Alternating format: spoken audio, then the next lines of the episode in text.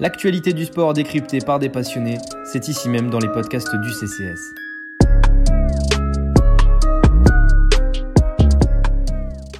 Colby Kamara, you know exactly what I expect. I need you to fight hard. I want you to fight clean. Keep yourself protected. When I say stop, you stop. If you want to touch, do it now.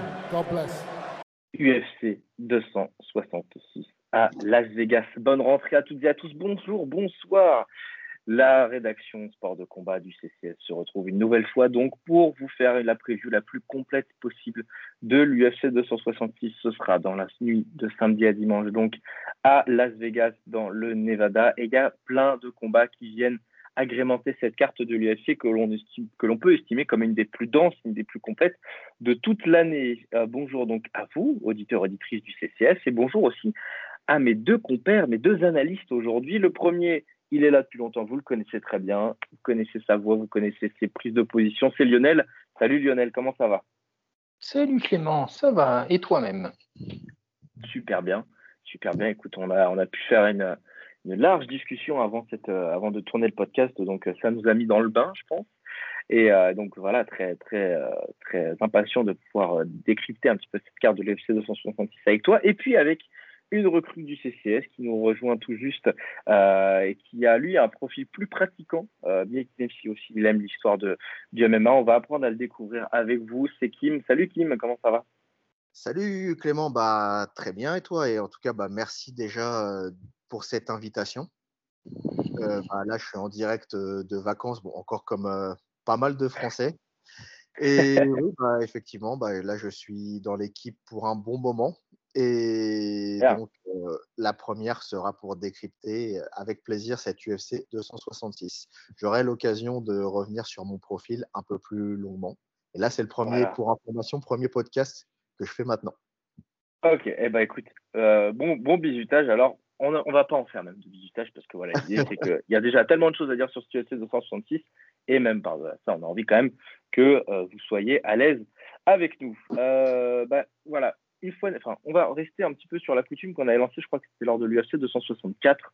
Euh, c'est en fait, on va donc décrypter les quatre combats principaux, les trois, quatre combats principaux de cette carte principale, mais aussi pour parler de combattants un peu plus underground, on a envie de, voilà, vous avez sélectionné un combattant ou une combattante que vous avez envie de que vous avez envie de, bah, d'expliquer, d'expliciter un petit peu pour celles et ceux qui nous écoutent. Et on va, tiens, on va venir avec toi, euh, mon cher Tim, puisque toi, tu vas nous parler d'un combattant dans la catégorie des poids lourds qui combat donc dans, les, dans prélims face à Shamil Abdourakimov. Euh, bah, je vais te laisser nous en parler euh, tout, directement.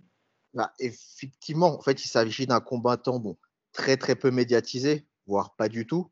J'ai même envie de dire que pour son retour de le retour de Shamil Abdourakimov, qui sort d'un ring rust aujourd'hui de deux ans de mémoire, je crois qu'il n'a pas combattu depuis 2019. On, va, on parle plutôt de lui plutôt que de son adversaire.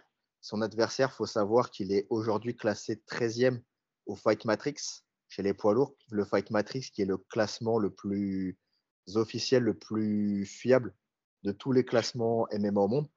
C'est un combattant qui vient d'enchaîner trois victoires consécutives et trois KO. Je crois que les KO, ils tiennent même pas un round si tu calcules euh, le temps de chaque KO. Et regarde, c'est Chris Dacos en l'occurrence. Ouais, Chris Dacos. Ouais. Euh, avant-dernier KO qu'il met, c'est contre euh, celui qui, a qui, a gagné contre euh, Alan Bodo, donc euh, Rodrigo Nascimento. C'est la seule défaite de Rodrigo Nascimento qui a pris un KO en 44 secondes par Chris Dokos, un combattant qui est pourtant assez léger pour les standards poids lourds actuels, 104 kg, avec bon, pas très bien dessiné, un peu de ventre mais qui a des mains très très rapides, précises, puissantes, qui rappellent un petit peu Junior Dos Santos à l'époque de son prime, c'est-à-dire qui, envoie plein des, enchaînements euh, où il harcèle beaucoup avec ses combinaisons, qui bloque bien contre la cage, qui est très chirurgical, qui peut arrêter le combat à, tout moment sur un enchaînement. C'est voilà, enfin là c'est son, euh, je crois que son dernier combat il l'a gagné contre euh, Alexei Olenik Ouais, c'est ça, contre les 1 minute 14, c'était voilà, très expéditif. Donc là, je pense que s'il il gagne, à mon avis, moi, je, je mets une pièce sans souci contre Chamil. Bon, bah, malheureusement, j'aime bien Chamil, mais pour moi, il, voilà, il sort d'un ring rust de 3 ans, non, de 2 ans. Aujourd'hui, il a, je crois, 40 ans passés. il, a, il sort de beaucoup de blessures. C'est voilà, je pense que Chris Dokos, s'il gagne avec la manière, ce qui je pense va arriver, mérite là d'aller chercher un top 5, voire un top 7. Et je pense que clairement, d'ici peut-être ces un, deux prochaines années, il pourra avoir un title shot. C'est à mon avis, euh, avec Thomas Spinal, lui, Thomas Spinal, avec aussi peut-être Cyril Gann. Enfin, Cyril Gann, lui, il a déjà confirmé aujourd'hui, peut-être au numéro 3 mondial, je crois. C'est pour moi, ah bah, il, est, numéro 1 maintenant au final, parce qu'avec sa ceinture intérimaire, tu sais, en fait, il a, il a, il a surpassé, il a surpassé Miocic. Euh, il a surpassé Miocic et, euh, Derek Lewis. Au final, là, il est numéro 1 en fait chez les, chez les lourds. Euh, sur, ça dépend, je crois que ça dépend des classements. Là, si tu regardes le Fight Matrix, il est numéro 3. Bon, après, il y a les UFC. Oui, c'est ça, sur le ranking UFC, ce que je veux dire c'est lui qui a 90% oral title shot, enfin qui va, ils vont réunifier normalement les ceintures avec Francis Ngannou. Après, je dis normalement parce qu'avec l'UFC, on ne sait jamais. Malheureusement, les blessures, les annulations, s'il y a John Jones qui revient, il va prendre la place parce qu'il n'est plus bankable, malheureusement. Euh, malheureusement, on ne peut rien prévoir tant que, enfin, tant qu'il n'y a pas les jours J qui est passé. Ça, c'est un fait aussi. Mais pour revenir du coup à Chris Dokos, euh, oui, pour moi, c'est clairement l'avenir aujourd'hui de, l'UFC chez les poids lourds. Avec Thomas Spinal, euh, d'ailleurs, étant 13e au Fight Matrix, pour moi, il est au-dessus de Thomas Spinal aujourd'hui, parce que Thomas Spinal, lui, qui a montré qu'il ne voulait pas avancer euh, vite, et je crois qu'il a mmh. call out Blagoy Ivanov dernièrement. Ouais. C'est voilà, ce type de combat qui ne qui va pas te faire avancer, Blagoy Ivanov, qui est classé numéro 15, et en plus, combattant très difficile à finaliser. Euh, voilà, c'est clairement pas un accélérateur. Alors que là, Chris Dokos gagnant contre Chamil, là, ce sera son, sa quatrième victoire consécutive. Il peut aller, aller, chercher un top 5, un top 7, peut-être un, un, Volkov ou un Jerzinho, euh, voire un Derek Lewis. Hein, ce serait surtout que ce qui n'est pas il l'a jamais montré jusqu'ici. Pour l'instant, il a fait montrer que ses qualités de boxeur, de striker et ses qualités aussi de puncher. Mais c'est une ceinture noire de jiu-jitsu brésilien. C'est-à-dire que son père, je crois, a une académie de jiu-jitsu. Euh, il y a son frère aussi qui combat à l'UFC, enfin, je crois en middleweight. Mais il n'a pas encore montré ses qualités au sol. Mais je pense que s'il a l'occasion demain d'aller au sol, il va montrer qu'au sol, surtout pour un poids lourd, il est très très, il a un très très bon niveau. Ah bah, Chris Docos donc euh, sera, sera à suivre dans la carte préliminaire donc de cette de cette UFC 266.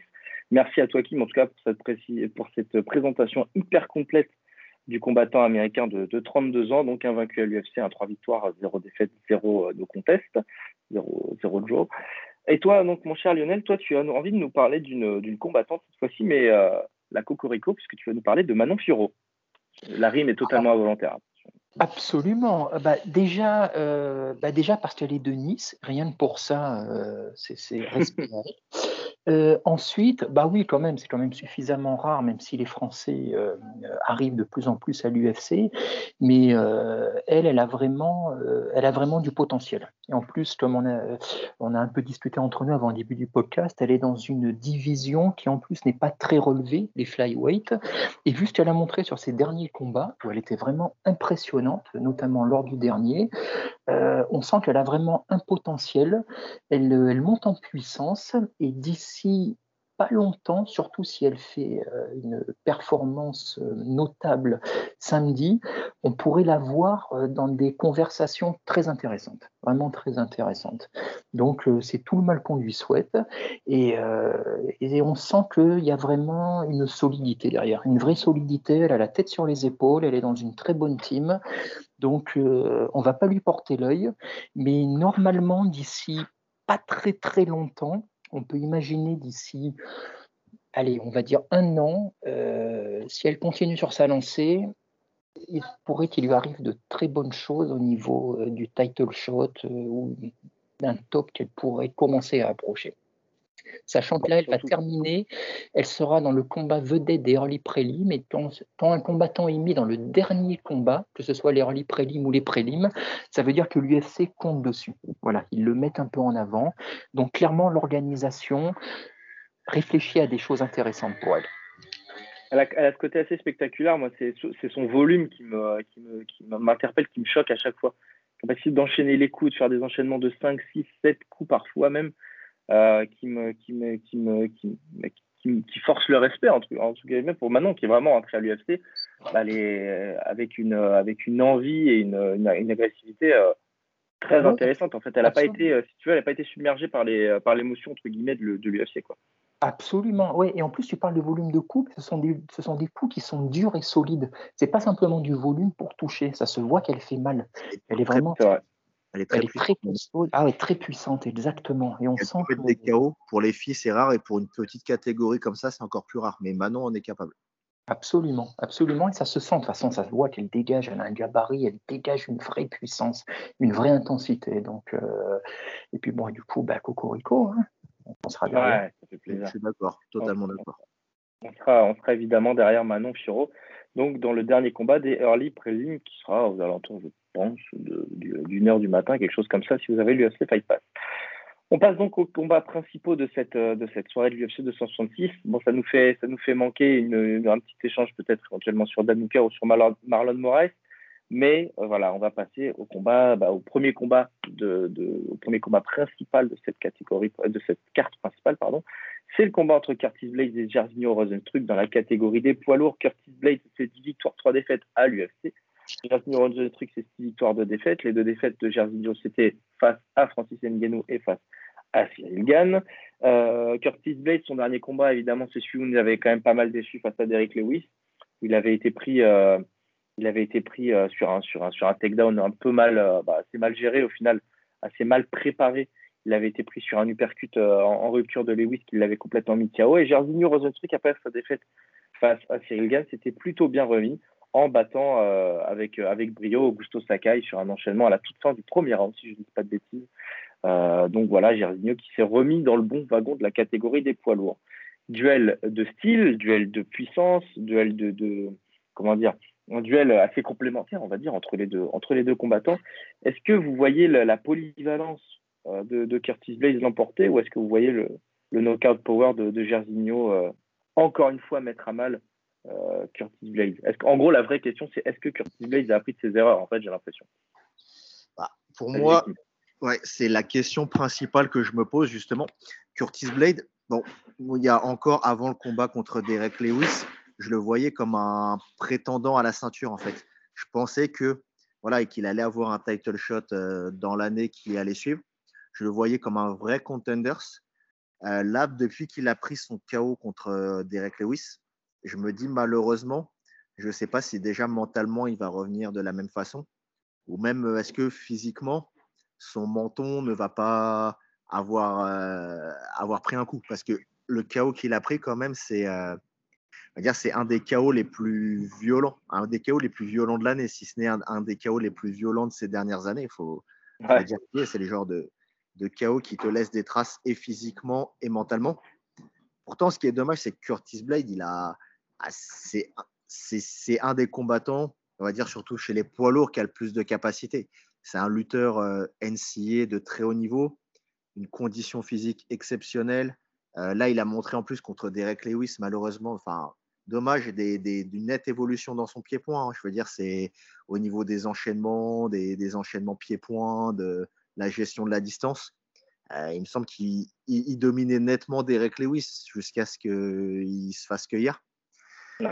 Et en fait, bah, Gersigno, pour moi, je le voyais plus comme euh, un gatekeeper, enfin, ce que je pense, hein, depuis sa défaite contre euh, Francis et encore plus contre Cyril, je le vois plus comme un gatekeeper. Mais malheureusement, mmh. je trouve qu'il a le, le, style pour faire douter mentalement Curtis Blade. Curtis Blade est, est pas du tout à l'aise avec les punchers. Ah, ses deux seules défaites, c'est contre qui? C'est contre euh, Francis. Francis, ouais. et contre Derek Lewis. Et là, il affronte le puncher qui suit derrière, c'est Jerzinho. Donc moi, bon, j'ai envie d'espérer que Curtis Blade va s'est remis, va prendre un run pour la ceinture parce qu'il reste malgré tout jeune pour un poids lourd. Mais j'ai ce doute. J'ai ce doute que mentalement, ça lui ait laissé des traces et que à un moment donné, bah, il refasse les mêmes erreurs, il retombe dans ses travers et que. Ouais. Mais bon, même si je mettrais quand même une pièce sur lui, c'est avec beaucoup de prudence. Qu'est-ce que tu en penses, toi, mon cher Lionel? Ah ben, je suis d'accord au mot près, c'est-à-dire vraiment Blade, c'est un magnifique poids lourd, un magnifique combattant, très technique. Le problème, c'est qu'il a une kryptonite, ce sont les punchers, c'est les punchers. Et on l'a vu lors de son premier combat contre Nganou, on s'était dit, il va apprendre, il s'en reprend un deuxième lors de la revanche. Euh, et, contre Lewis, c'est la même chose. Et dit Kim, il dominait, mais malgré tout, ça ne l'a pas empêché de se faire prendre. Donc là, on a envie de dire, euh, euh, il a appris de ses erreurs, mais si ça se trouve, ça va encore arriver à nouveau. C'est comme s'il avait une faille dans son jeu, mais malheureusement, c'est une faille qui lui est fatale. Et de fait, on le dit souvent en poids lourd, en boxe, en MMA, euh, un coup suffit, tellement il y a de puissance. Et que ce soit Lewis ou Rosenstruck, ce ne sont pas les combattants les plus techniques qui soient, mais ça leur suffit, ça leur suffit. Donc moi, je serais pareil, je mettrais une pièce quand même sur Blade, tellement il est intrinsèquement euh, meilleur que Rosenstruck, mais ce ne serait pas non plus étonnant euh, s'il se fait cueillir à nouveau. J'avoue, en, ayant vu le combat de Derrick Lewis contre Cyril euh, Gann il y a, quelques, semaines maintenant, je me disais quand même que, Lewis avait quelque chose de, largement supérieur à, à par euh, notamment son jeu de, kick, et, je, lui trouvais un peu plus de déplacement. Au final, le combat contre Cyril m'a prouvé le, contraire, en tout cas sur le, déplacement.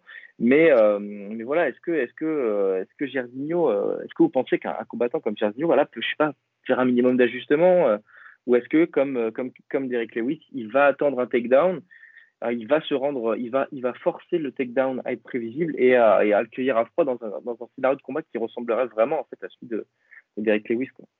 Bah, en fait, le souci, c'est que Gersigno, étant quelqu'un de statique, plutôt contreur aussi dans son jeu, bah, c'est euh, quelqu'un typiquement qui attend le contre, en fait, qui attend le contre, le coup dur. Ah, et par contre, il y a un problème. Là, c'est totalement contraire de Curtis Blade il a, il, a un très gros mental. C'est-à-dire que jusqu'à la dernière seconde, s'il faut aller chercher le, ce qu'on appelle le blitz pour aller mettre le chaos, il va pas lâcher. On a vu à la dernière seconde contre euh, Alistair Overeem, il s'est fait, il s'est fait surdominer tout le combat jusqu'à la 4, jusqu'à 4 minutes et 58 secondes. Je crois qu'il restait 2 secondes au compteur. Et il a été le chercher. Je crois qu'il a fait euh, les quatre pas qu'il fallait pour aller chercher Overeem et le mettre KO. Bah, les cinq rounds de domination bah, sont tombés à l'eau. Et voilà, c'est-à-dire que Gersigno, bah, lui, c'est surtout voilà, bon, très très bon kickboxing, mais kickboxing euh, pur. C'est vrai que c'est pas vraiment le kickboxing. Ouais, sur les leg kicks, etc. Les leg kicks, très gros puncher, très gros mental aussi. Euh, je pense pas qu'il puisse faire énormément d'ajustements. À mon avis, bon, c'est le genre de, bah, pour moi, Gersino, je le vois plus comme euh, l'archétype du gatekeeper. C'est-à-dire qu'il va battre tous ceux qui ne sont pas des tops et tous ceux qui sont, ont le niveau pour aller chercher le title shot, il va perdre. Voilà, pour moi, c'est le gatekeeper, euh, le gatekeeper à vie presque Gersino. Alors que Curtis, bon bah, les possibilités de rentrer dans un run, euh, possibilité d'être parmi les prétendants, mais j'ai peur pour son mental en fait. C'est la seule, le point d'interrogation pour moi, c'est celui-là. Lionel Parce qu'on a, on a à peu près déterminé de toute façon le, oh oui, l'aspect principal de ce combat-là. De toute façon. Voilà, tout pareil. Mais comme, euh, comme Kim, je ne vois pas euh, Rosenstruck capable de s'ajuster. Euh, pas à son âge, pas avec ce qu'il a déjà vécu. Je pense voilà, il va être attentif, attentiste également, et il va attendre le coup dur éventuel le fameux coup dur éventuel euh, de Curtis Blade, donc bah, dans un takedown prévisible ou dans d'autres dans d'autres choses comme ça. Mais c'est vrai que Curtis Blade quand même est un combattant MMA émérite par rapport à, un combattant du profil de, de Bon, je pense qu'on a fait le tour, donc on peut passer au troisième combat euh, de, cette, de cette carte principale. Robbie Lawler face à Nick Diaz. Alors, euh, sans vouloir, enfin, non, ce ne sera pas un spoil puisque quand le podcast sera sorti, les articles le seront aussi. Euh, mais Robbie Lawler et Nick Diaz donc, se retrouvent pour la deuxième fois. Le premier combat, c'était en 2004, rendez-vous compte. À l'époque, on jouait, euh, on jouait un euro remporté par les Grecs. il y avait pas mal de choses qui étaient différentes dans le monde par rapport à, aujourd'hui. On écoutait encore des musiques avec le baladeur ou c'était peut-être les, débuts du MP3, je ne sais pas, j'étais encore, j'étais encore un peu jeune pour savoir tout ça, mais bon, qu'importe.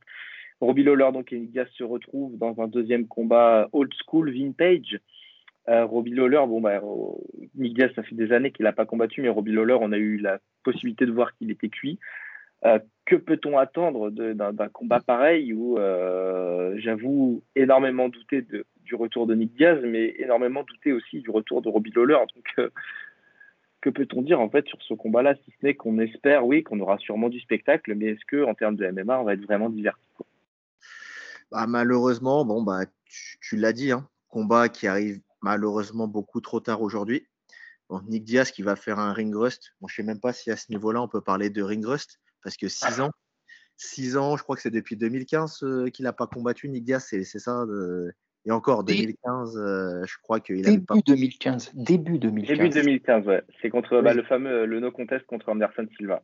C'est ça. Puis, euh, bon, bah, Robbie Lawler, Bon, ça me fait de la peine de le dire parce que j'ai été, pour vous dire la vérité, j'ai été un des plus grands fans de Robbie Lawler. Pour moi, quand il, ça a été un des plus gros champions de l'histoire des welterweight, tous les combats qu'il a fait depuis qu'il a pris la ceinture contre euh, euh, Johnny Hendricks jusqu'à sa dernière défense contre euh, Carlos Condit, c'est pour moi les combats les plus beaux de l'histoire de l'UFC. C'était des guerres. Euh, je crois que voir des guerres comme ça, que ce soit celle, les deux contre euh, Hendrix, celle contre euh, Rory McDonald, contre Carlos Condit, je sais même pas comment un être humain a pu enchaîner autant de guerres que sur cinq rounds acharnés.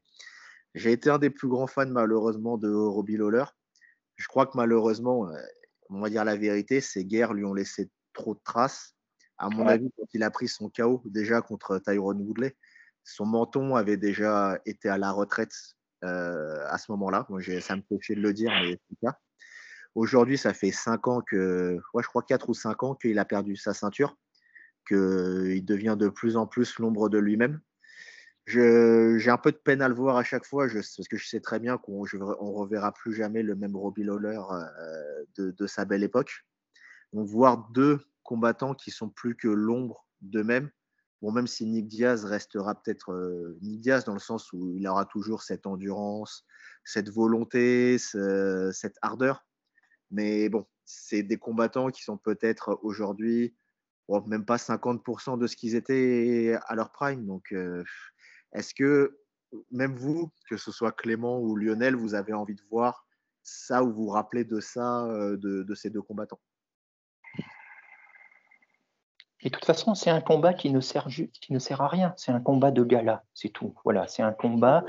Euh, c'est un combat qui vient trop tard, mais c'est un combat qui devrait juste pas avoir lieu. Moi, comme toi, Kim, j'ai été fan de Robbie Lawler, j'aime bien Nick Diaz, mais c'est juste deux gars qui devraient plus combattre depuis très longtemps, comme tous les gens de leur génération. Et c'est rigolo que ce combat arrive la semaine ou peu de temps après euh, on a Rory McDonald qui vient de perdre à nouveau il n'y a pas longtemps et qui s'égare lui aussi depuis quelque temps dans des confrontations qui ne devraient pas avoir lieu. On a JSP qui vient de prendre euh, officiellement sa retraite. On a Carlos Tondit, j'ai adoré Carlos Tondit, qui il y a quelques jours vient officiellement d'annoncer lui aussi son retrait. Ce sont des gens qui devraient juste plus être là. C'est tout. Ils ont bientôt la quarantaine, ils ont fait des guerres terribles. Lawler, ça fait une demi-douzaine d'années qu'il est plus là. Euh, Nick Diaz, lui, ça, il est plus là au sens propre du terme. Donc, à la limite, on va dire à la limite, s'ils doivent combattre, c'est mieux qu'ils le fassent l'un contre l'autre. Voilà. On en parlait avec Clément la semaine dernière. Euh, ce qui aurait été le pire, ce serait de mettre Diaz contre un type comme Masvidal, par exemple, comme il en était question fut, un temps. Là, à la limite, voilà, ce sont deux vétérans, mais par contre, je ne sais pas, je sais pas si c'est leur rendre service. Moi, je me dis la seule chose qui pourrait faire passer ça, c'est que ce soit leur dernier combat à chacun. Voilà. À la limite, je me dis, ça fait, on termine l'histoire, on boucle la boucle. Ils peuvent faire leurs adieux chacun de manière euh, digne, comme une soirée de gala. Voilà, à l'extrême limite. Mais, mais dans le fond, c'est, je sais pas, c'est pas bien. Il y a un truc qui me dérange là-dedans. En ce moment, on est en train de voir des tas de vieilles gloires de la boxe qui sont en train de monter sur le ring, de se ridiculiser et surtout de jouer avec leur santé, parce que c'est quand même potentiellement dangereux. Et là, c'est pareil, on va faire venir des gars qui, c'est juste, on peut pas être et avoir été. C'est juste, ils sont juste plus là. C'est pas de leur faute. Voilà, ils sont, leur temps est passé et leur place n'est plus dans une cage. Voilà, c'est tout. C'est, euh, D'accord avec toi. Euh, en, plus, là, je relève justement, si à la fin du combat, les deux annoncent officiellement leur retraite, là, là, je serais content. Là, j'avoue que ils, leur combat d'adieu, ils en font un dernier pour leurs finances personnelles, c'est bien aussi parce que je pense que l'un et l'autre vont prendre un, un, beau chèque. Ils vont, voilà, ils vont boucler la boucle. Si c'est comme ça, je serais moi-même content. Mais voilà, si ça se finit et que il parle encore de recombattre, ça me dérange aussi. Je t'avoue que je suis comme toi. Ah ouais, non, non. Mais du mal à y croire quand même, à ce scénario-là du retour, de se servir de ce combat-là. Là, là tu as vraiment l'impression que c'est un combat vintage qui a pour simple but ouais, de, de, de, de, mettre un maximum de hype sur les deux noms et de ça fait un peu jubilé, quoi, tu vois. Ah, c'est ce que j'espère aussi. Enfin, en tout cas, ce serait le mieux et pour les fans et pour le MMA et enfin même pour eux aussi en fait. Euh, très, Pour tout le monde, parce que même malgré mon amour de Carlos Condit, les derniers combats de Condit, c'était douloureux à voir. Hein. Et c'est normal. Le gars, il avait plus de vitesse, il avait plus de punch, il avait plus le coup d'œil, et c'est normal, c'est normal.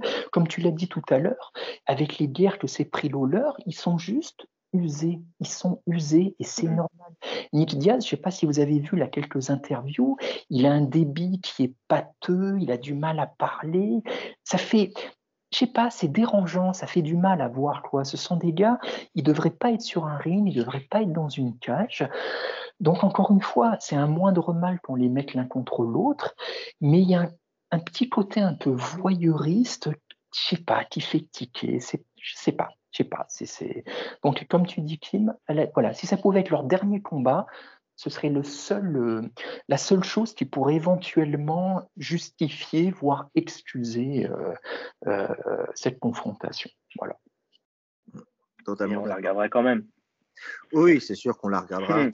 mais en espérant que ce soit leur dernier. C'est même difficile de parler de, tu sais, de, de parler de ce qui va se passer dans l'octogone parce qu'en fait, euh, il y en a un qu'on n'a pas eu depuis 6 ans, l'autre qui n'a pas gagné depuis 2017.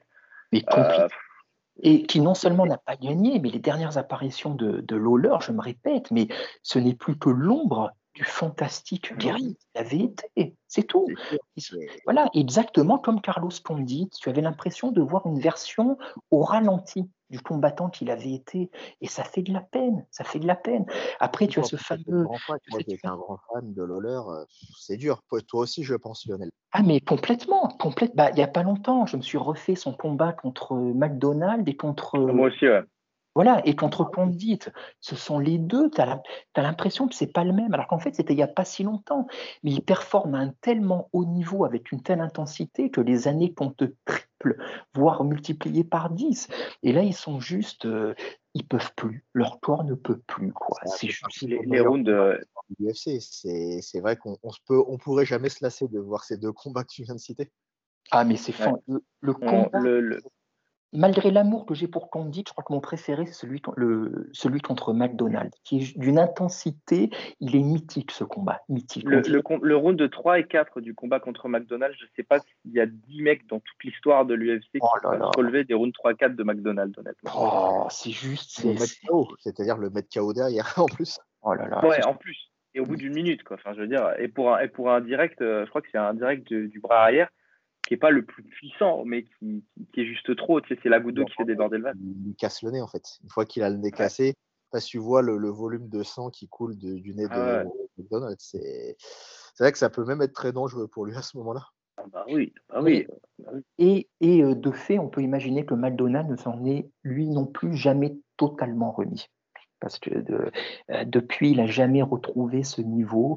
Comme tu disais, Kin, ce sont des guerres bah, qui, laissent, qui, laissent, des traces mentalement, physiquement, et même si on ne le voit pas tout de suite, euh, il le paye, il le paye. Euh, c'est pour ça que c'est d'autant plus dangereux et dérangeant de les faire remonter dans une cage à leur âge, avec leur passif euh, et avec, euh, avec Chari. Mais là, je veux juste, je fais un, dernier petit point. Je ne sais pas si vous avez regardé l'UFC Countdown qui est sorti hier. Pas encore.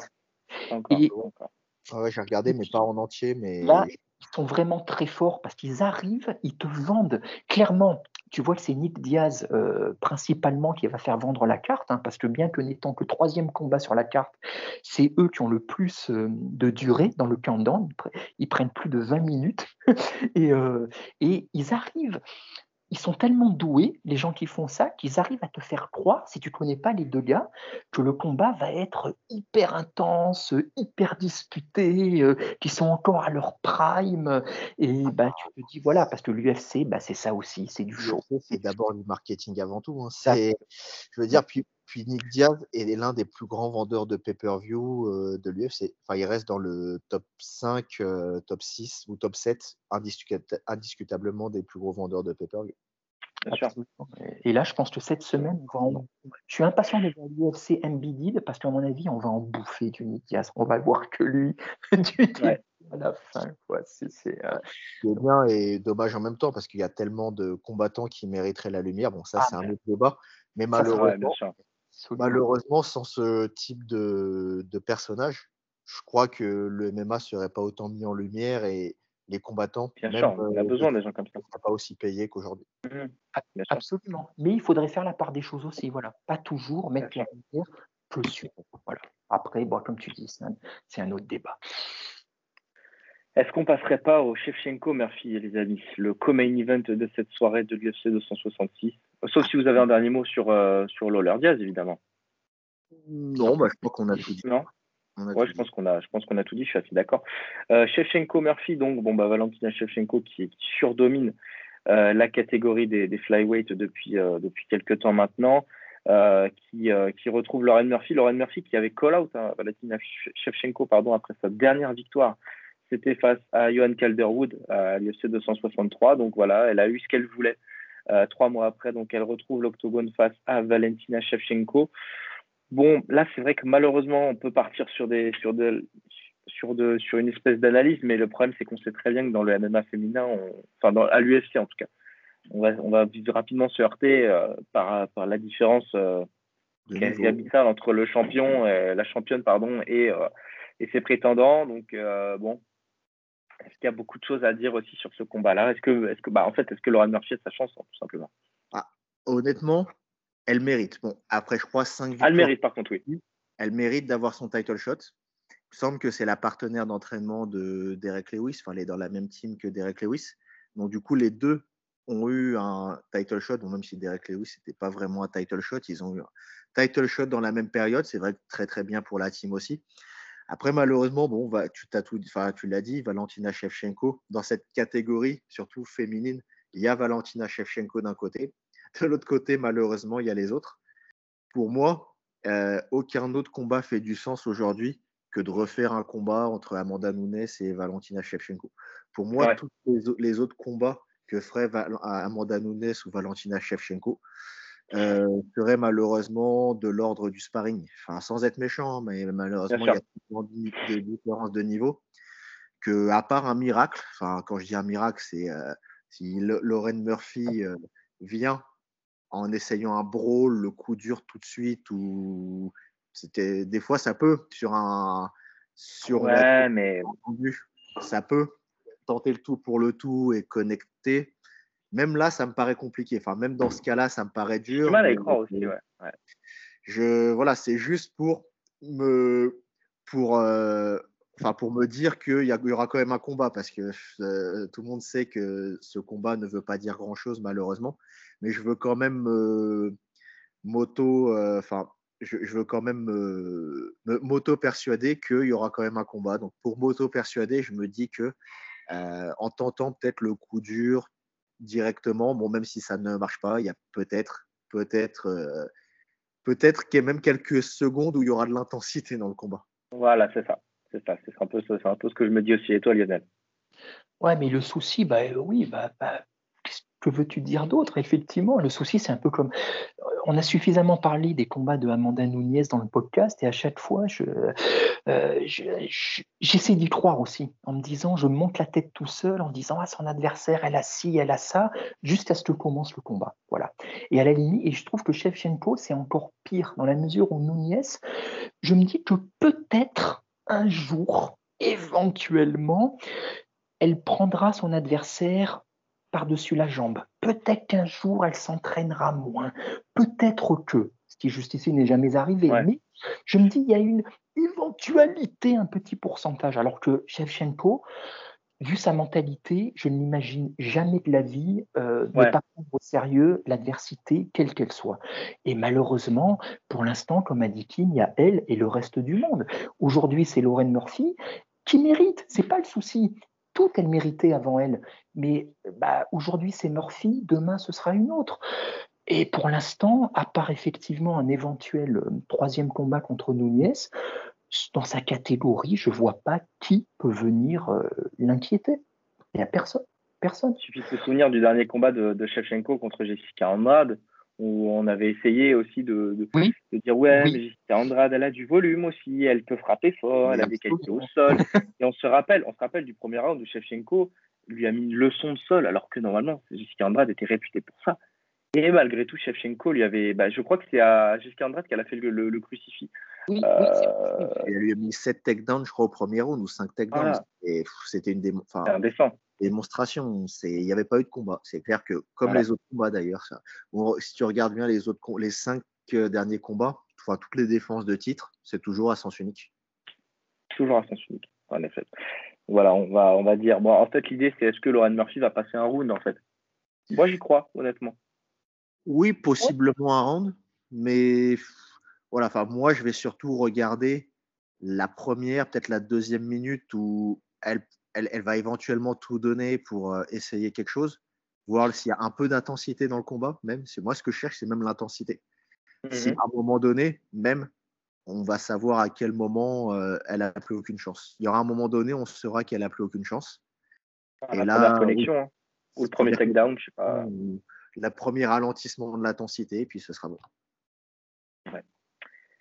Qu'on peut rajouter autre chose honnêtement On peut vraiment rajouter autre chose moi, moi, je me dis juste, à chaque fois qu'on parle de ces combats féminins, en fly et les catégories du dessus, moi, j'ai une pensée pour les combattantes de cette génération. Vous imaginez, vous êtes en fly, vous avez Shevchenko, autant dire que vous êtes barré à vie pour la ceinture jusqu'à ce qu'elle prenne sa retraite, et vous êtes en bantam ou en phaser, vous avez Amanda Nunez.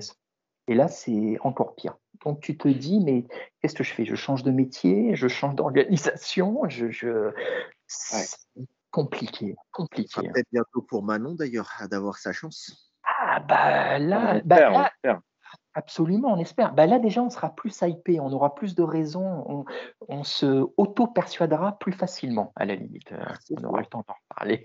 c'est, euh, là, oui. Ah, mais clairement. C'est tout le mal qu'on lui souhaite.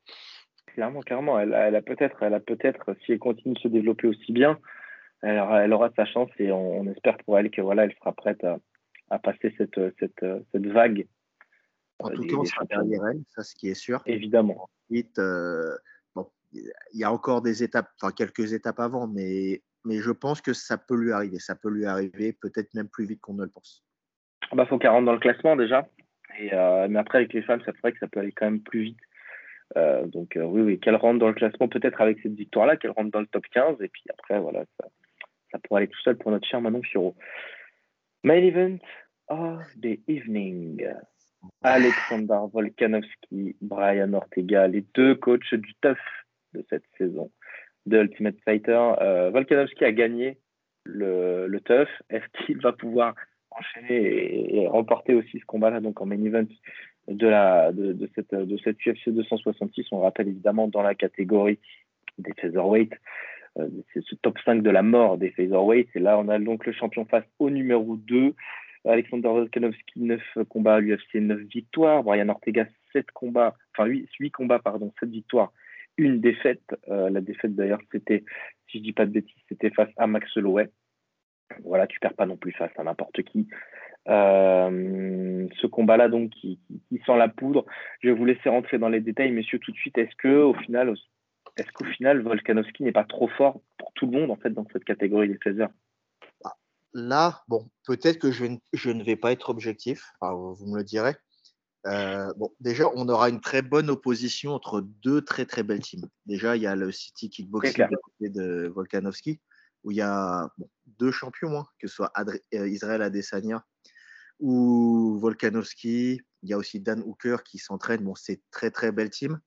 De l'autre côté, bah, il y a Brian Ortega qui a rejoint, depuis sa défaite contre Max Holloway, il a rejoint bah, le Huntington, Beach Training Center, là où, bah, où s'entraîne euh, Sheikh Congo, s'entraîne Hier Rodriguez, s'entraîne aussi TJ Dilacho, euh, s'entraîne aussi des fois Dominique Reyes, euh, s'entraîne aussi, je ne sais plus comment il s'appelle, le champion flyweight du Bellator.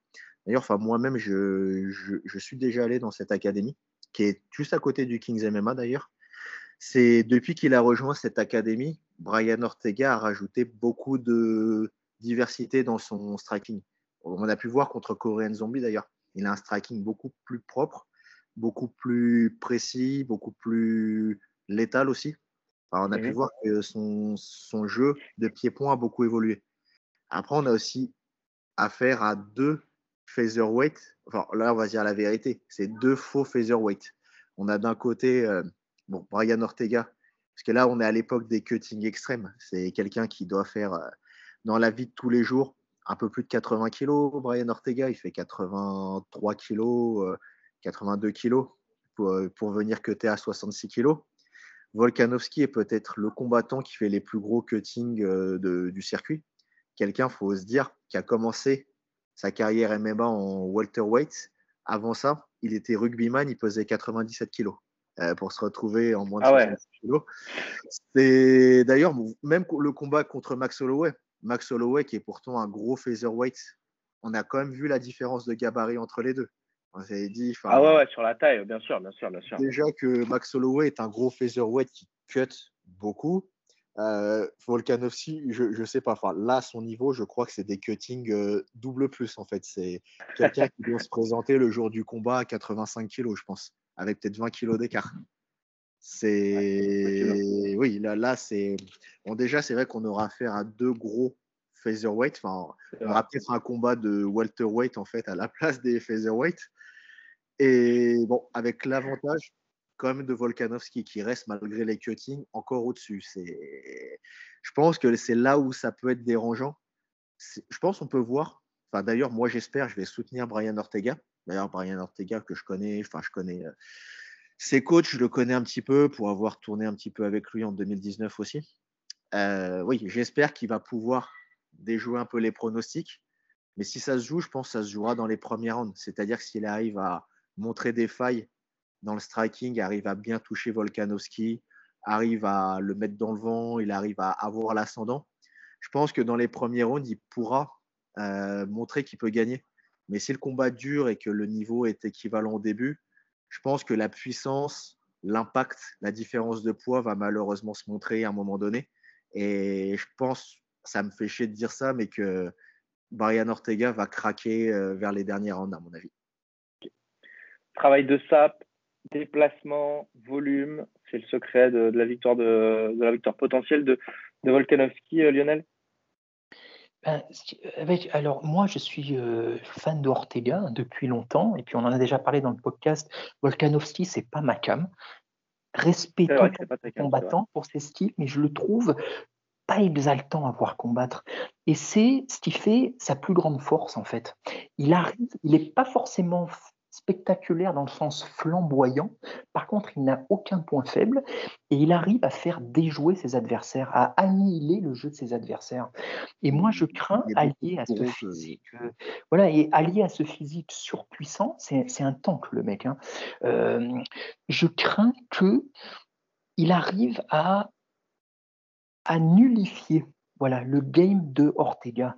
Ortega, on sait, son, jeu principal, c'est au sol, mais il va falloir qu'il arrive à, emmener, à emmener Volkanovski au sol. Et pour réussir euh, ouais. justement au sol, la vache, c'est pas gagné. Que sur ce combat, Bon, je pense que après, après je bon, je n'ai pas vu les, les, coulisses, mais son head coach d'aujourd'hui, enfin, qui est Tiki Gon, qui est aussi le head coach de chez Congo, je le connais assez bien. Je pense qu'il lui a concocté un, un, game plan sur le pied-point. Je pense qu'il va essayer de jouer euh, à le toucher le plus possible, voire à le mettre KO, mais ça, ça va pas être simple parce que mettre KO quelqu'un euh, qui a peut-être 10 kilos de plus que toi naturellement, c'est très dur.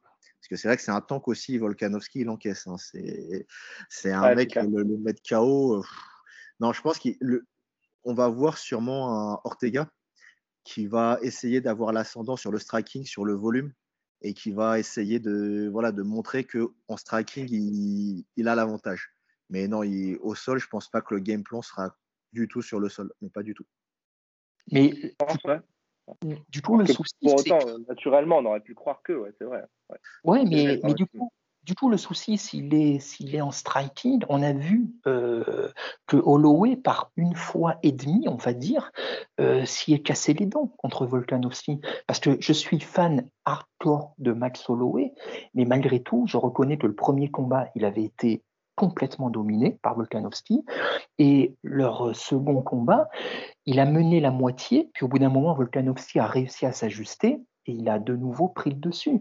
Donc si Holloway n'y est pas arrivé, j'ai du mal à voir Ortega, malgré ses ajustements, euh, réussir, réussir dans ce domaine. C'est euh, euh, et je vois Volkanovski à nouveau s'imposer. En plus, il a un cardio, enfin, il n'a pas de faiblesse, c'est ça, il n'a pas de faiblesse. Je ne vois pas.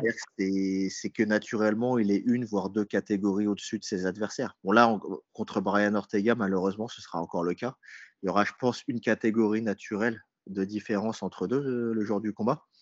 Mais on peut voir que Volkanovski, bah, là, surtout en début de combat contre Max Holloway, il a tendance à laisser quelques ouvertures, mmh. notamment dans les sorties de clinch, dans les comment on appelle ça dans les, les feintes. si, Ortega non, a amorce un jeu de, de feinte, par exemple de jab suivi de, de low kick ou de high kick, ça peut passer. Euh, Max Holloway a failli le mettre KO, je crois, sur une feinte de, de, de, jab high kick qui est monté. Je crois que ça, ça avait failli le mettre KO. À mon avis, le game plan sera beaucoup sur euh, les feintes et essayer de l'avoir, euh, ou alors sur les sorties de clinch, à mon avis aussi. Ça. C'est là qu'il peut, j'espère. Enfin, moi, le cœur dit Ortega, j'espère. Hmm. Mais plus le combat va avancer et plus je vais perdre espoir. Est-ce que le est-ce que le clinch peut être euh, peut être euh, amorcé dans ce combat, dans ce genre de combat là Quelle est la place du clinch justement dans un combat comme celui-ci? Oui, après ça peut faire partie du game plan. Bon, il y a le clinch pour aller chercher le clinch. Bon, à la force, on va pas se mentir, euh, ce sera très compliqué de. Ouais, Mais par contre, ça peut être une feinte. On peut faire un clinch pour ensuite sortir et chercher l'ouverture. Et le menton et toute la partie haute du visage à découvert, il y a des belles possibilités de, de surprendre l'adversaire et de le cueillir ici. Ça peut être des feintes aussi. Une CPR mmh. qui peut chercher le clinch pour trouver l'ouverture en striking dans ce qu'on appelle la dirty boxing. Ouais, bien sûr. Bien sûr, bien sûr. Toi, quand même, Lionel, je, reviens à, à peut-être ton éventuelle surprise de, de, de, de, de l'argument de Kim sur le fait qu'il n'y aura pas forcément de sol. Toi, tu penses que, que Brian Ortega, il gagnerait justement à essayer de, de mettre, de mettre le, plus petit gabarit Volkanovski au sol pour ensuite. Euh, bah, le problème, c'est que. de le maîtriser? C'est compliqué parce que Volkanovski, il n'a pas un mauvais sol du tout du tout, même si ce n'est pas son, son, son, outil principal. Et encore une fois, on en revient euh, euh, au, à la puissance euh, de Volkanovski. va essayer de mettre au sol un gars comme ça, c'est très compliqué, c'est compliqué. Là, effectivement, j'ai l'impression, c'est vrai que Ortega, juste ici, il avait toujours, à part Holloway, mais il avait toujours l'avantage physique.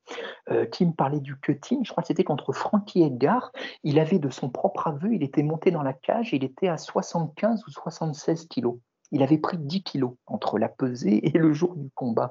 Et ça se voyait, je ne sais pas si vous vous rappelez, on aurait dit un poids welter contre un poids plume, quand ils étaient tous les deux face à face. C'était choquant. Et là, effectivement, pour la deuxième fois peut-être après Holloway, il va se trouver euh, ben, en déficit de puissance et de gabarit. Et on a vu ce que ça a donné contre Holloway. Donc, euh, moi aussi, le cœur est plus pour Ortega, mais de manière objective, c'est vrai que c'est compliqué. Je ne vois pas où Volkanovski peut être pris vraiment euh, en défaut. défaut. ah, je vais dire wait and see. Bon, j'ai envie d'y croire. Je me dis que l'évolution du jeu de striking de Ortega peut éventuellement créer la surprise. Peut surtout si euh, il envoie du volume, il le connecte bien, il suit bien derrière, il a confiance euh, au fait de pouvoir le finir. Et si ça se fait tôt dans le combat, ça peut se faire, mais assez tôt dans le combat. C'est sûr que. Euh, le, plus ça va durer pour toi et plus ça va être à l'avantage de, de Volkanovski. Inévitablement, malheureusement, oui. Parce que en plus, plus le combat dure et plus le cardio est bas, plus l'influx nerveux est bas, moins on a de réflexes, moins plus la puissance elle diminue. Et là, contre quelqu'un comme Volkanovski, qui, enfin, qui lui sera un, mur tout le combat, c'est malheureusement, ce sera, ce sera très, très compliqué à la fin. Très compliqué. On va prendre deux minutes juste pour faire voilà, les, les pronostics de fin de combat. Curtis Blaze contre Jairzinho truc, messieurs, en un mot. Avec Kim. Moi, Curtis Blade par TKO, deuxième round, après une amenée au sol et une phase de grand pound. Allez, je, même si j'ai peur, je Curtis Blade euh, par TKO, deuxième round. Allons-y. Lionel. Moi, je vois Blade aussi au point. Moi aussi. 50-45. 50-45 pour Curtis Blade qui, gagnerait, mais sans vraiment trop convaincre non plus, dans un combat qui pourrait être un peu soporifique. Euh, voilà, malheureusement, en tout cas pour, pour Blade. Robbie Lawler, Nick Diaz, numéro 2. Allez, Lionel, cette fois-ci. Eh, il est dur à pronostiquer au final celui-là. Ah ouais, ouais. Puis à la limite, c'est même pas, c'est même pas important. À la limite, le résultat, on s'en fiche. J'ai envie de te dire quand même Lawler parce qu'il a, il est actif depuis tout ce temps. Alors que je me demande vraiment dans quel état va arriver Diaz et ce qu'il va pouvoir faire. Euh, donc, euh, à la limite, vu le scénario et ce dont on a parlé, ça m'étonnerait même pas qu'il leur file un match nul. Tu vois, ce serait vraiment histoire de dire euh, voilà, c'est une, une, on leur donne une palme honorifique et voilà, match nul, comme ça, tout le monde est content. Ouais, moi, je suis aussi pas mal à scénario. C'est le scénario que j'aimerais aussi, match nul, parce que comme tu l'as dit, et je suis 100% d'accord, c'est le résultat au final euh, ne voudra pas dire grand-chose dans ce combat. Mais bon, après, j'ai envie de dire quand même, étant, et, ayant été un grand fan de Robbie Lawler, je mets Robbie Lawler, décision, peut-être une petite décision, 29-28, quelque chose comme ça. Allez, je vais suivre Kim cette fois-ci. Je vais dire Robbie Lawler par décision unanime, 30-27. 30-27. Je pense que, que Nidia, 6 ans, c'est beaucoup trop long. Il n'y a encore pas si longtemps, il tournait des podcasts où il était complètement, euh, ah, complètement, euh, complètement sous vinasse. Donc, euh, je pense que le cardio va le lâcher. Le, cardio va le lâcher en, en, début de deuxième round et ce sera terminé après. Quoi après, ça va être euh, ça va être l'influx, il va aller chercher les gens, il va aller chercher les gens pour essayer de, de faire quelque chose. Mais euh, Robbie Lawler a, il faut pas oublier ce qui s'est passé en 2004 aussi, quoi. Et euh, je pense que Robbie Lawler, ça va lui donner un facteur motivation supplémentaire. Donc je vais dire Robbie Lawler par décision unanime 30-27. Valentina Shevchenko, Lauren Murphy, messieurs, pour le coup, pour le titre des strawweight, non pardon, pas strawweight, flyweight, pardon. Donc bah, pour moi, ce sera Valentina Shevchenko, bon, un peu, un peu comme ce qu'elle fait dans tous ses combats, TKO peut-être début du deuxième round. Après un premier round où Lauren Murphy essaye, donne tout, a une baisse d'intensité euh, où elle est peut-être proche de se faire terminer fin du premier round et où bon bah deuxième round bon bah inévitablement je pense que la finalisation arrivera façon TKO. Voilà, TKO pour Valentina Shevchenko deuxième round. Soumission pour moi. Deuxième round, allez, pour. Lionel Alors moi, hélas, je dis hélas pour nous qui serons devant euh, euh, nos médias, euh, il sera 6 heures du matin et on commence à lutter contre le sommeil. Je crains hélas une décision au terme d'un combat unidimensionnel où Shevchenko va contrôler de A à Z, mais sans forcément prendre des risques inconsidérés. Et ça va être un combat long, très long. Très, très ça peut aussi. Bon, bah, ça, ça tient aussi, ouais. Ça tient aussi. Alexander Volkanovski, Brian Ortega, le champion contre le numéro 2 dans la catégorie des featherweight. Messieurs, allez Lionel, tiens, dis-nous tout. Dis-nous quelle est ta... Sors-nous la boule de cristal. ah, fameuse boule de cristal, je vois Volkanovski. Dis l'inverse de ce que tu penses, je peux te donner euh, là, c'est. Ah, là, non, mais là, je vois. Ouais, là, je vois. En gros, ouais, Volkanovski au point. Je le vois pas forcément terminer Ortega. Au point, après un combat accroché, mais pas tant que ça. Et en fait, il va un peu, je le vois bien un peu refaire ce qu'il a fait contre Aldo, ou la première fois contre Holloway, voilà. Et puis, euh, donc, euh, au point, 3 rounds à 2, voire 4 rounds à 1. Bon, moi, je vais suivre mon cœur cette fois-ci. Je vais aller pour l'upset. Je pense que deuxième round, après un premier round où Volkanovski va dominer, je pense que Ortega aura l'ouverture un moment sur un moment précis du combat, va surprendre Volkanovski et va terminer le combat. Voilà, je, plus c'est quelqu'un que je connais, je connais bien sa team, je serais content, vraiment content que ça arrive aussi. Donc j'y crois, je crois, je mise sur l'upset cette fois-ci. Allez. Et moi je vais dire Alexander Volkanovski euh, par KO au milieu du cinquième round. Vous avez la, raison, vous avez suivi la raison. Là, cette fois-ci, j'ai suivi le cœur. C'est le seul... Mais t'as raison, t'as raison, t'as raison. Et au final, en fait, avec les pronos qu'on fait, il y en aura forcément un de nous qui aura raison. et euh, il aura pris le risque. On va pas se suivre. Moi, je vois, non, je pense que voilà, travail de sap de, de Volkanovski qui va épuiser Ortega jusqu'au jusqu'au troisième round, ce sera combat équilibré jusqu'à la fin du troisième round. Et au quatrième round, je pense que voilà, Volkanovski aura plus de, cardio, plus de caisse et, euh, et va le, va le, sérieusement l'entamer tout au long du quatrième pour enfin finir le travail euh, au cinquième sur un coup, euh, sur un coup où Ortega aura plus vraiment la possibilité de, de, voir arriver le coup en fait et voilà sur un enchaînement par exemple ou sur un, sur un kick euh, faire la différence. Ce qui est possible, hein. je veux dire ce qui est possible. Je, malgré mon pronostic, je sais que ça reste, vos pronostics restent très très probables malheureusement. Mmh. Et c'est d'autant dommage que moi, j'ai un combat que je rêve de voir, c'est le, rematch entre Holloway et Ortega, et qui ne serait possible que si Ortega l'emporte et devient champion. Et, euh, ça, ce serait ça vraiment, j'en rêve. Parce que, et à contrario, l'idée de voir un nouveau Volkanovski Holloway, ça me fait pas rêver plus que ça. Je pense que ça n'arrivera pas. Il y a deux, il y a deux zéros dans la. Enfin, c'est très rare. Je ne sais même pas si ça a déjà existé une trilogie avec euh, un combattant qui a déjà gagné les deux premiers combats. Un même combattant qui a gagné les deux premiers. Je suis pas sûr que ça existe. Et, je pense ouais, et à part Shevchenko Nunez, quoi. Je ne sais même pas si c'est. Bah non, non, non, non, non, c'est pas arrivé. Ils en ont fait deux. Non, c'est pas arrivé. Hein, et non, non, c'est pas arrivé. John Stormy n'est pas arrivé non plus. Euh, et euh, Holloway n'a pas encore battu Rodriguez. Hein. Là, on fait comme si Holloway était le mm. prochain. il y a un... C'est le combat qui m'excite le plus en 2021, sur la fin d'année, je crois. Sur qui Volkanovski, ira monter en lightweight s'il gagne, à mon avis. Ah, c'est intéressant. Déjà, il y, a un spot à prendre. Hein. Déjà, les cuttings, je ne sais même pas comment il les fait euh, en ce moment, les cuttings, en fait. Pour moi, c'est un mystère déjà. Mais bravo à lui, hein. mais je ne sais pas comment, avec un tel gabarit, il descend à 66 kg. C'est vrai. C'est vrai, c'est vrai.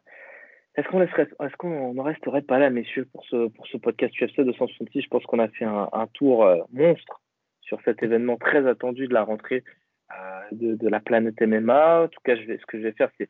On va, commencer par ça. On va commencer par les shout évidemment. On va remercier les copains qui nous écoutent, qui nous suivent. Euh, Lionel, évidemment, tu, me dis si j'en oublie, mais on va faire comme d'habitude. On va citer Octogone Podcast, euh, Samir et, Omar, qui, nous proposent tous les, dimanches un débrief complet de tous les événements de, l'UFC, que ce soit un Fight Night sympa, que ce soit un Fight Night qui, qui sent pas bons, que ce soit un UFC clinquant ou pas, ils sont toujours là et donc bravo à eux pour ça. Juste, juste, si tu me permets, j'en profite. Par contre, ils ont dit du mal de Darren Till la dernière fois et j'ai pas trop apprécié. Et ça, je leur dis. On, ne dit pas de mal de Darren Till. Malheureusement, c'est vrai que là, cette dernière défaite euh, c'est mal quand même. C'est vrai que c'est un personnage qui peut apporter malheureusement autant la sympathie que l'inverse. C'est un personnage. Euh, bon, bah, en tant que combattant, je ne vais pas le critiquer, c'est quelqu'un qui, est dans l'élite. Mais c'est vrai que son attitude peut amener aussi euh, les haters, je, suis, je peux le comprendre. Ouais, mais là, Lionel fait partie des, euh, des, euh, des, aficionados de Darren Donc, Ils m'ont même un peu convaincu, tu vois, du personnage. Donc, c'est dire. Oh, ça se défend, hein. c'est quelqu'un qui peut. Il y a des combattants comme ça, il y a des combattants qui peuvent amener autant la haine que, que, la... que le fait d'être fan. Mmh, c'est vrai. Donc voilà, j'ai fait, euh, j'ai fait Octogone Podcast, évidemment, Alexandre Herbiner, MC Sport, qui, euh, qui, sera avec nous dans le, dans le prochain space du CCF, mais ça, on, en revient, on y reviendra, puisque quand le podcast sera publié, on fera le space le soir même, donc euh, voilà, on va surtout l'utiliser sur les réseaux sociaux. qui est-ce que, qu'est-ce que je pourrais, qu'est-ce que, à qui je peux penser d'autre aussi? Bah, D'ailleurs, toute la team à MC Sport, hein, Thomas Desson, évidemment, à l'animation des soirées UFC sur, sur RMC Sport. Il y a un milliard de personnes qu'on pourrait remercier à chaque fois. Moi, c'est vrai que c'est surtout à eux que je pense dans un premier temps parce que c'est avec eux qu'on parle le plus. Les comptes Twitter, évidemment, Culture MMA, etc., qui, qui, euh, qui, nous suivent également. Euh, si vous avez un shout n'hésitez pas, les gars, c'est le, le moment. Qui dédicace euh, à un compte ou à un entraîneur, à un combattant. Pour le premier, pour le premier, je, pour l'instant, pour le premier, je vais pas en faire. Je vais surtout remercier toi. Okay. de m'avoir invité et puis de m'avoir intégré dans cette team. C'est surtout à toi que. C'était un plaisir. Et pour les prochains, oui, oui, pour les prochains, je je manquerai pas pour les dédicaces. Allez, c'est parti. Et toi, Lionel, alors, qu'est-ce que un petit mot à la fin? Oui, moi, je vais faire un shout-out à Darren Till. I'm coming for you. Exactement. I'm coming for you. Qui nous écoute et que je, que je remercie, même si je ne comprends pas la moitié de ce qu'il dit quand il parle avec son accent de Liverpool. C'est assez compliqué, même avec les sous-titres. Euh, force à toi, Darren. Euh, on se rappellera évidemment de la conférence de presse entre lui et Masvidal, qui est pour un Français moyen un calvaire à écouter puisqu'on ne comprend quasiment rien. Merci en tout cas à vous, à toi Lionel et à toi Kim pour ce, pour ce podcast archi complet de l'UFC 266. Le podcast sera retrouvé jeudi sur toutes les plateformes Apple, Spotify, Google Podcast, que sais-je encore. Et voilà, merci en tout cas à vous. On espère que ça vous a plu. N'hésitez pas à bien nous référencer si ça vous a plu. On se retrouve très vite donc pour de nouvelles aventures. Pourquoi pas le débrief de cette UFC 266. Allez, ciao, ciao. Bah, allez, ciao à tous. L'actualité du sport décryptée par des passionnés, c'est ici même dans les podcasts du CCS.